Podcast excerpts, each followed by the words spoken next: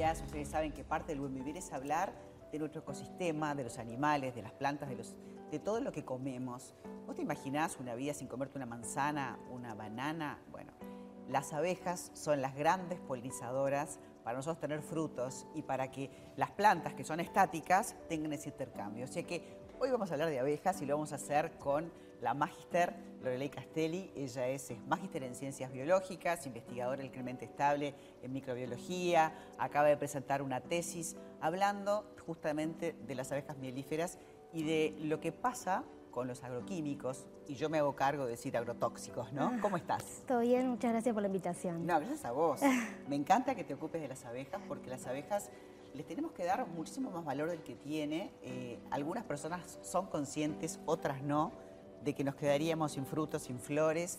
El 80% de la polinización es responsabilidad de las abejas. Sí, es como tú dices, eh, cuando uno habla de las abejas, lo primero que dice ah, la importancia es debido a la producción de miel. Eh, perfecto, o sea, elaboran muchos productos, no solo la miel, como la jalea real, el propóleo, pero la principal importancia de estos insectos es la de ser polinizadoras. Entonces, eh, en la cual muchos, muchos cultivos se ven favorecidos en términos de calidad y cantidad de frutos por estos insectos. ¿Cómo sería un mundo sin abejas? No sería. Iríamos al supermercado y creo que la mitad de los productos que vemos, de las frutas principalmente, no estarían. Sería súper triste. Lo que es importante destacar también es que la abeja melífera, que es la que nosotros mayormente conocemos, es una de las especies que, que participan, o sea, que existe en nuestro ecosistema. Pero en realidad hay muchas especies de abejas solitarias, incluyendo a los abejorros también, que a veces uno como que los excluye del mismo grupo. Ahora, ¿qué es lo que está pasando con los cultivos? Que se, habla de una pérdida de un 30%, se habla de colmenas que mueren, más allá de los depredadores naturales que puede tener la abeja. Estamos hablando de condiciones climáticas y no solamente efecto invernadero, estamos hablando de la incidencia del hombre. Sí, exacto, sí. En realidad ya existe hace un par de años que se han reportado grandes pérdidas de colmenas al, nivel mundial.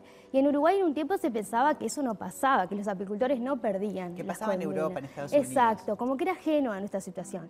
Eh, hasta que hace un par de años, desde el 2018 aproximadamente, se realizó una encuesta de pérdidas de colmenas y se evaluó que Uruguay no estaba exento de esa situación. Incluso los apicultores uruguayos perdían, pierden alrededor de entre un 20 a un 30% de sus colmenas de forma anual. Vamos a hablar específicamente de tu tesis, vamos a hablar del estudio que hiciste hablando de tres tipos de agroquímicos. Contanos. Bueno, nosotros este, estudiamos el efecto de diferentes agroquímicos o pesticidas en la salud de las abejas particularmente cómo este, esos factores ambientales repercuten en la microbiota intestinal, que es una herramienta o un indicador de salud de las abejas, y no solo las abejas, sino en muchos... El este, sistema inmune, sobre Exacto, también, porque tiene un fuerte vínculo con el sistema inmune. Entonces, evaluamos eh, el, cómo, cómo afecta la exposición de glifosato, ¿por qué? Porque ser un por, ser un herbicida este, que, que está siendo ampliamente utilizado en el mundo, pero también en Uruguay, eh, el glufosinato de amonio, que también es un herbicida, que su uso está eh, incrementándose debido a que hay muchos cultivos resistentes al glifosato. Eh, particularmente en Uruguay fue aprobado su uso, sin embargo no existen reportes de cuál es el efecto de este herbicida en la salud de las abejas. Y fue reportado, o sea, fue aprobado sin haber sido testeado. Exacto. Ahora, esta tesis, esta investigación científica seria demuestra Respalda que no está bueno. Y, de alguna manera tiene que haber alguna protección, hablo de políticas públicas, una ley, como para poder proteger al ecosistema y específicamente a las abejas que necesitamos. Sí, exacto. Principalmente porque en nuestra situación, eh, si nosotros evaluamos la distribución este, de colonias de abejas a nivel nacional, eh, se vincula principalmente a una región litoral oeste, que justo coincide ese patrón con aquellos cultivos o las áreas cultivadas que hace muchos años vienen en ese, sistema. Entonces, en nuestra situación las abejas no tienen escapatoria a los pesticidas. Y si encima le agregamos que, que usamos pesticidas que ya sabemos que tienen efecto sobre las abejas, estamos en un problema serio. ¿Y qué pasa cuando esa persona exporta la miel? Y entonces se lo rechazan porque encuentran glifosato en la miel, ahí sí le va a importar. Ese es otro de los problemas que, repercute fuertemente en el sector apícola, en la producción.